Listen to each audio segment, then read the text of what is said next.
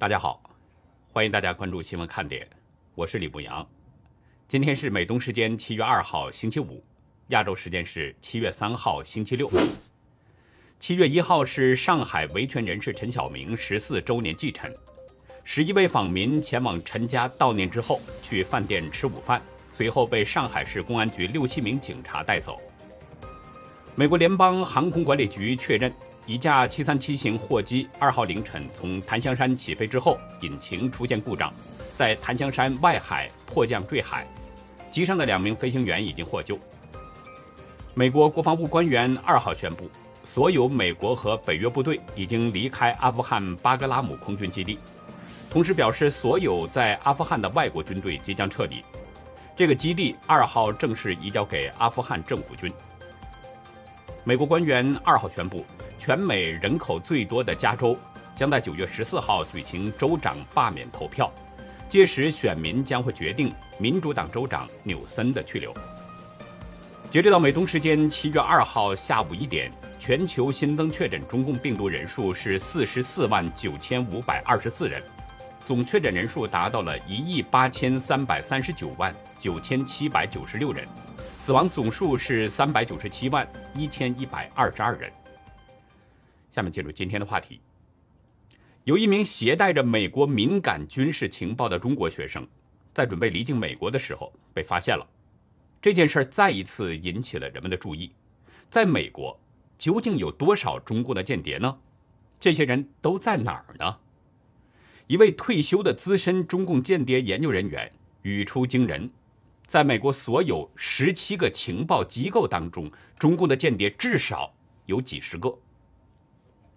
昨天，香港义士舍命争自由，在大洋彼岸，美国的华人也有一个令中共是惊恐万状的动作，在哀乐的伴奏下，给中共送去了一口棺材。前不久啊，一名持学生签证的在美国的外国公民，携带着敏感的美国军事情报，准备离开美国的时候呢，被美国的执法官员发现了。华盛顿自由灯塔在昨天报道。执法部门确定，这个人是凭着学生和交流访问学者签证进入的美国。华盛顿自由灯塔看到了美国国土安全部的这份内部文件，其中显示，在六月十二号的那一周，这名外国公民试图带着来自国防相关研究实验室的照片和数据离开美国。报道表示，文件中没有提到这个人是不是被逮捕或者被拘留。也没有提到这个间谍是哪国人，但是报道中明白无误地表示，这个案件是由联邦执法官员和情报官员处理的，而这些执法人员的工作内容是关注中国学生和研究人员，防止他们从与美国军队合作的大学实验室窃取机密信息。从这个报道内容来看，虽然没有明确说明，但应该很多人都会想到。这个准备携带着美国军事情报的学生，十有八九是中国学生，而且我相信这个学生很可能已经被美国的情报部门抓捕了，至少也是暂时扣留下来了。这是美国国土安全部文件中显示的一个案子，这样的情况还有多少呢？我们不得而知，但是应该相信，应该会越来越多。大家是否还记得啊？前几天我跟大家提起过一件事儿。美国情报界在追查中共病毒来源的当中呢，发现至少有三百九十六名中国公民在武汉爆发疫情之初，本来是一月份过了之后要回到美国，但是这些人却突然改变行程，在一月份提前返回了美国。也就是说，至少这三百九十六名在美国境内的中国公民，现在是被美国的情报界重点盯上了。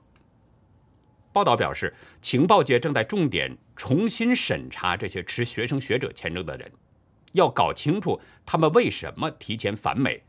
美国情报界对此非常怀疑。这说白了就是怀疑这些人很可能是中共间谍。美国究竟有多少中共的间谍呢？恐怕很难有具体数字，但应该很多人会相信，中共在美国的间谍非常多。前美国政府研究中共间谍活动的顶级专家尼古拉斯·埃夫蒂米亚斯昨天对间谍说指出，在非情报的美国政府机构以及承包商公司、智囊团和美国国会办公室中，还有成千上万的中共间谍。我们这里为什么要单独点出这个非情报美国政府机构呢？因为我们一会儿要重点说美国的情报机构，这里也被中共的间谍严重渗透了。间谍说这个网站，我之前就提到过，这是由一些美国资深记者联盟建立的网站，重点呢就是关注美国情报界的一些消息，在华盛顿具有一定的权威性。报道中指出，其他一些顶级专家普遍同意这个埃弗蒂米亚斯的说法。埃弗蒂米亚斯这个人，曾经是美国国防情报局的高级情报官员，也在中央情报局和国务院工作了三十多年。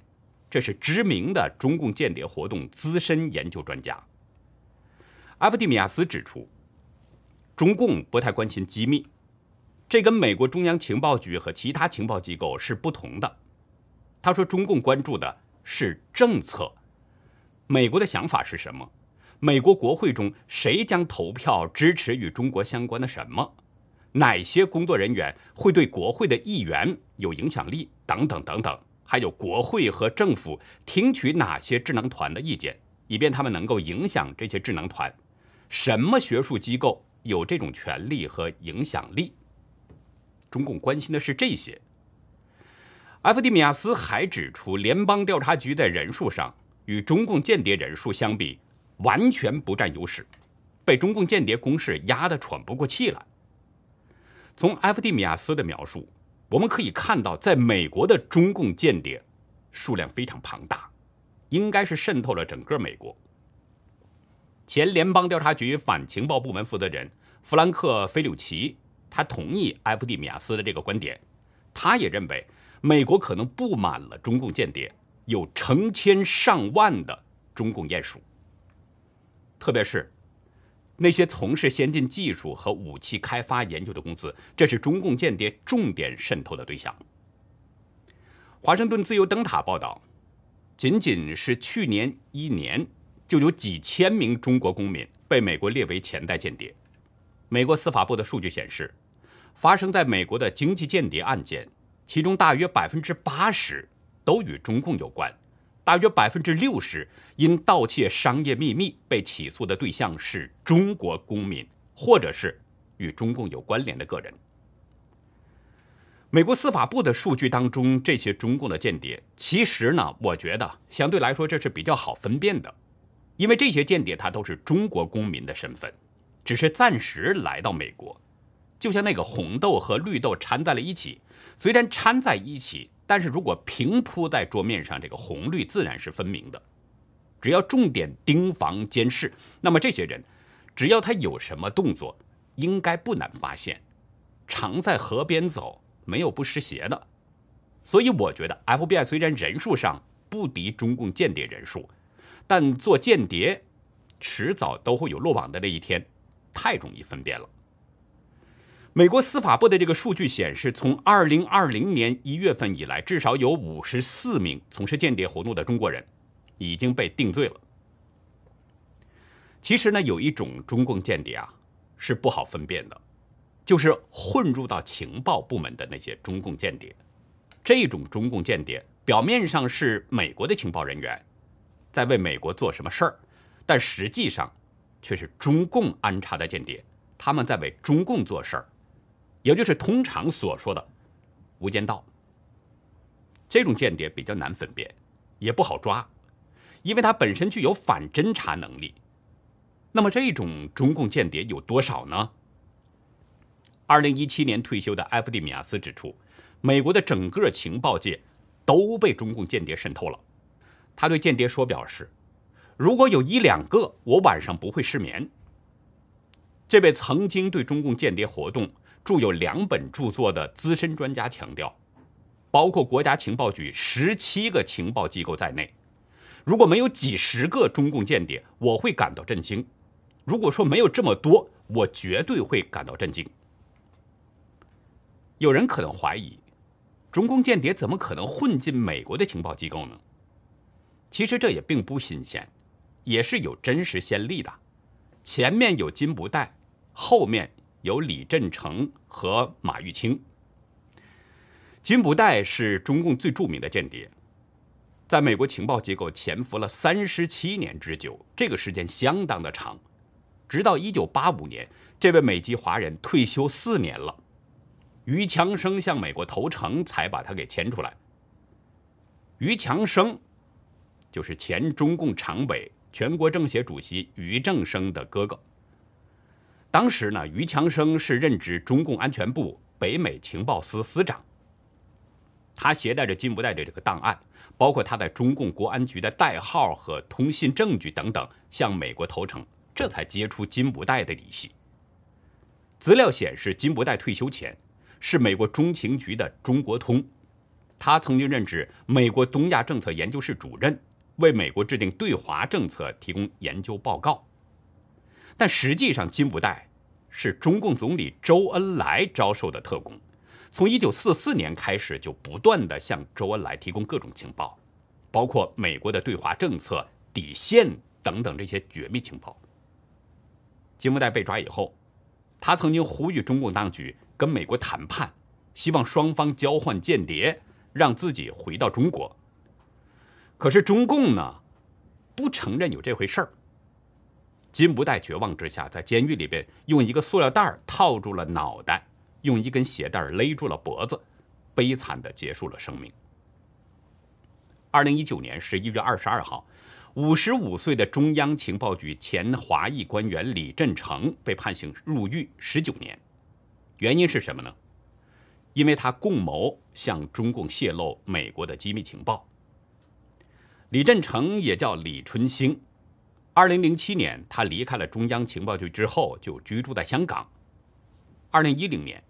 两名中共的情报官员要求他有偿提供美国国防信息，声称为他准备了十万美元的现金，还提出终身照顾他。从二零一零年五月到二零一三年的十二月，李振成的个人汇丰账户上至少增加了几十万美元的现金存款。也就是说，李振成向中共提供了一些情报信息，换得了这些金钱。他本人也承认，犯有。共谋提供国防信息以援助外国政府的罪行。李振成曾经在包括中国在内的海外多个地区担任中央情报局案件官员，前后十三年，拥有中央情报局一些最敏感机密的第一手资料，其中包括秘密的 CIA 官员和秘密人员的姓名，特别是他还掌握着中央情报局在中国大陆的那些线人的资源。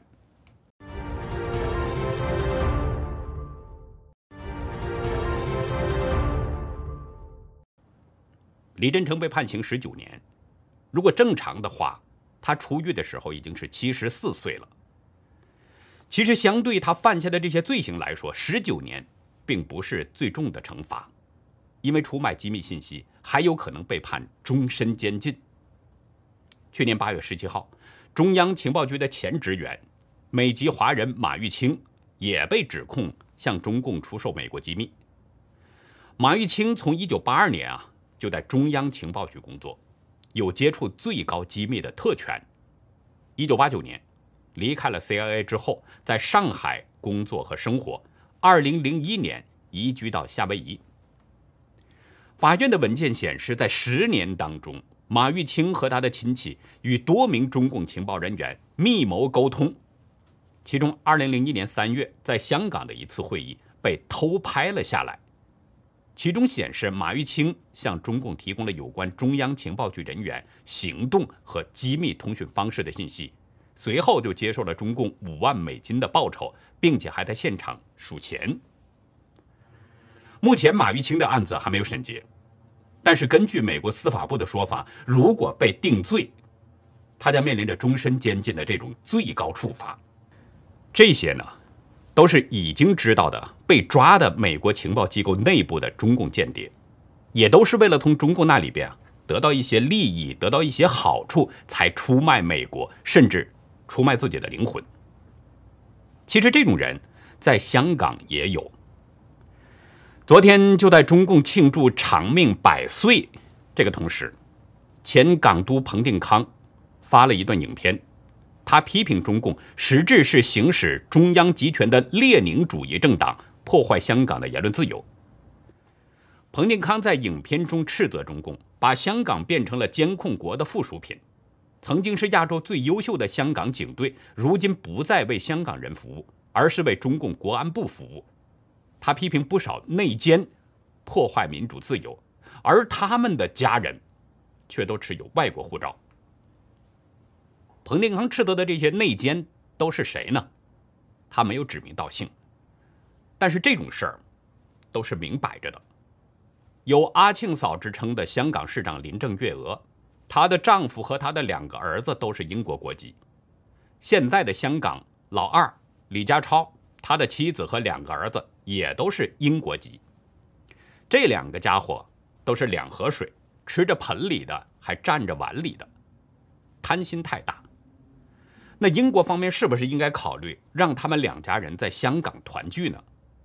他们并不是喜欢英国，所以才决定在香港当中共的官儿。此外，刚升任保安局长的邓炳强和警务处长肖泽怡等人，他们的家人当中。有没有外国护照呢？建议英国政府做点实际的，别让这些中国的官员有跨国婚姻、跨国的家庭，成全他们，让他们都成为强国的公民吧。说到香港呢，还得说说昨天那位牺牲的义士，现在已经查明了，这位义士叫梁建辉，是一位采购员，和父母啊一起住在新浦港的一幢唐楼。警方在这位义士家中找到了一个 U 盘，里面有些文字资料。梁建辉在里面已经交代了身后事，包括户口的财务安排、工作上的交接安排等等。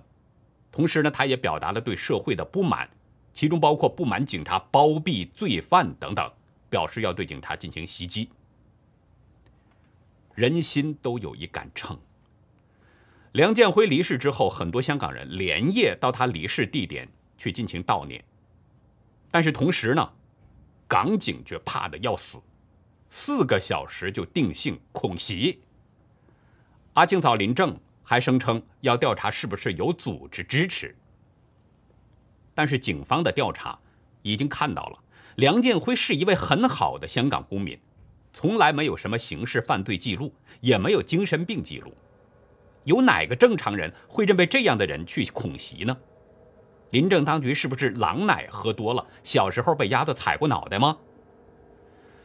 香港市民一直高喊“没有暴徒，只有暴政”，是中共港共把好人给逼到了这一步。大家还记得刀客杨家吧？在受到侮辱和不公的对待之后，走投无路的杨家对警察也是采取了报复行动。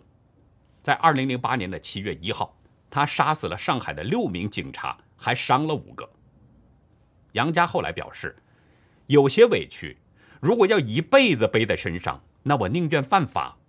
任何事情，你要给我一个说法，你不给我一个说法，我就给你一个说法。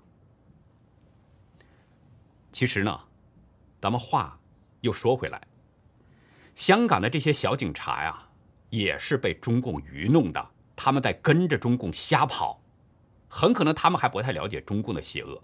如果他们知道中共的底细，可能也不会去助纣为虐了。所以我觉得呢，针对这些下面的小警察去以死相拼，有点不太值得。还是应该保存一些实力，帮助整个国际社会一起来剿灭中共。单兵作战，而且是针对港警个人，得不偿失。如果把整个国际社会的力量凝聚在一起，来摧毁中共的这个邪恶政权。这才是我们的目的。到那个时候，你让这些警察去作恶，他都不可能去做了。现在他们也是被迷惑的。但是梁建辉这条命，一定会记在中共的头上，这是中共作恶的一个结果。尽管当局马上就给扣上恐袭的帽子，但谁都知道，这实际就是中共港共给自己壮胆，用来吓唬人。梁建辉这件事儿已经让人们都看明白了一点：香港人争取自由的决心是不会减弱的。其实整个世界啊，人们对中共的这个灭共决心都一点没有减弱。昨天，纽约华人到中领馆，在哀乐的烘托之下，给中共送去了一口棺材，让中共早点寿终正寝。棺材通体是黑色的，上面盖着中共的那个红的党旗。棺材的前头有中共镰刀斧头的标志，下面还写着“七一”的字样。棺材的后头有一个“殿”，就是死了的意思。组织者在哀乐的伴奏之下说：“纽约反共救国救民组织和维权访民在纽约中领馆前向中国共产党默哀。”我们来看一下原声的视频。救国救民组织和维权访民。在纽约中国领事馆门前，向中国共产党默哀。事后啊，这件事的组织者呢，向大纪元记者介绍，他们的这个举动把中领馆的人给吓坏了。组织者说，中领馆的高官都跑出来了，吓坏了，他们不断给警察打电话，可是警察自始至终不来。街头执勤的警察坐在警车里，不闻不问。置之不理。那接下来我们继续为大家展示真实中国真话活动的作品。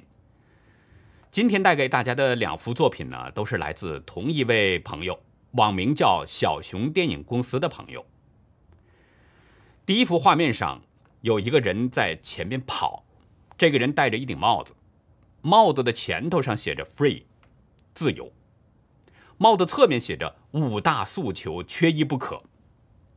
我们知道这是香港人在反送中运动当中的一句口号，直到现在，香港人一直都在争取。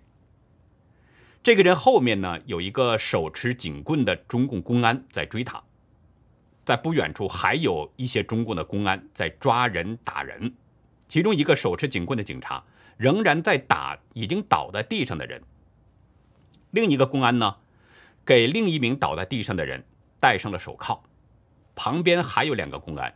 一个手里端着枪，另一个一个手里拿着盾牌，另一个手拿着警棍。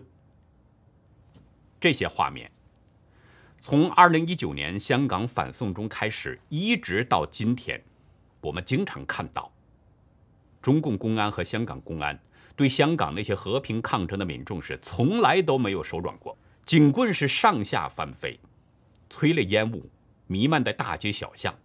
橡胶子弹、海绵弹，甚至真枪实弹，在整个香港街头响彻不停。香港人曾经的那份自由啊，早就已经被中共港共给剥夺了。人们每天都是生活在压抑、恐怖当中。正因为这样，才发生了梁建辉刺警这件事儿。中共已经把人逼的是走投无路、生不如死了。第二幅画的画面上呢，有六个人物，左右两边各有一名中共的公安，他们的头盔上都有中共的镰刀斧头标志。左边那个公安手里边拿着枪，右边的那个公安呢手里拿着警棍，他们都在对前面的那四个人虎视眈眈。前面的这四个人呢，其中一个人打出了一块条幅，上面写着“全民反抗，还政于民”。左下角的落款是方斌书。方斌这个人，相信大家不会陌生，他就是在武汉爆发疫情阶段勇敢曝光真实内幕的那个人。他在亲身探访武汉第五医院的时候，用暗藏的摄像机拍下了一个画面，五分钟之内搬出了八具尸体。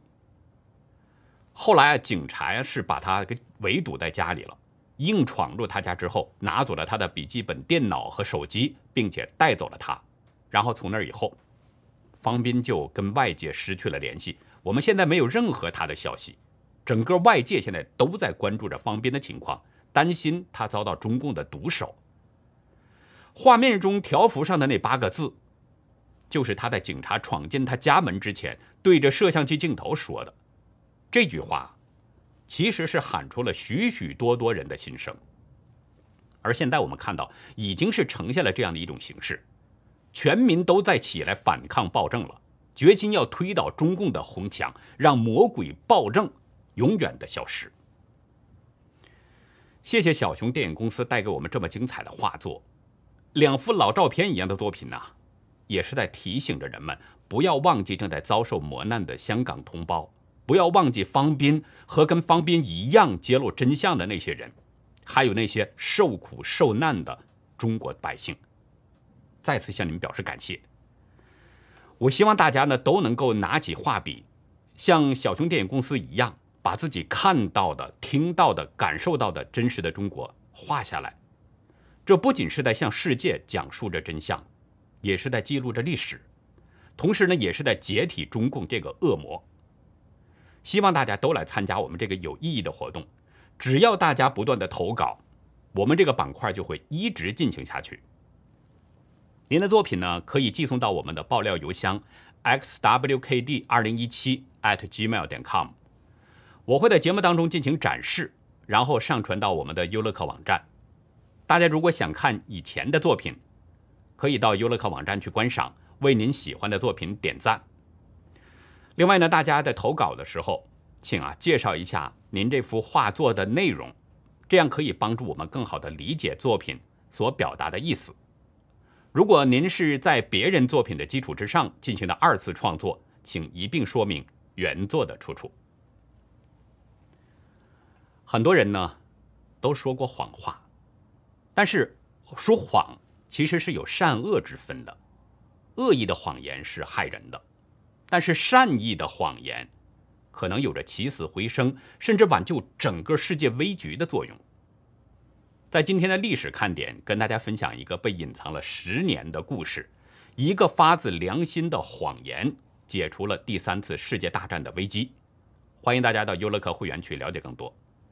我们会员网站的网址是 http: 冒号双斜线牧羊兽点 com，还有一个是 http: 冒号双斜线 ulucky 点 biz。那好，以上就是今天节目的内容了。如果您喜欢新闻看点，请别忘记点赞、订阅，同时呢，尽可能的帮我们把这个频道给多多的转发出去，让更多有缘人都能够看到我们、听到我们的声音。感谢您的收看。也感谢您的帮助，再会。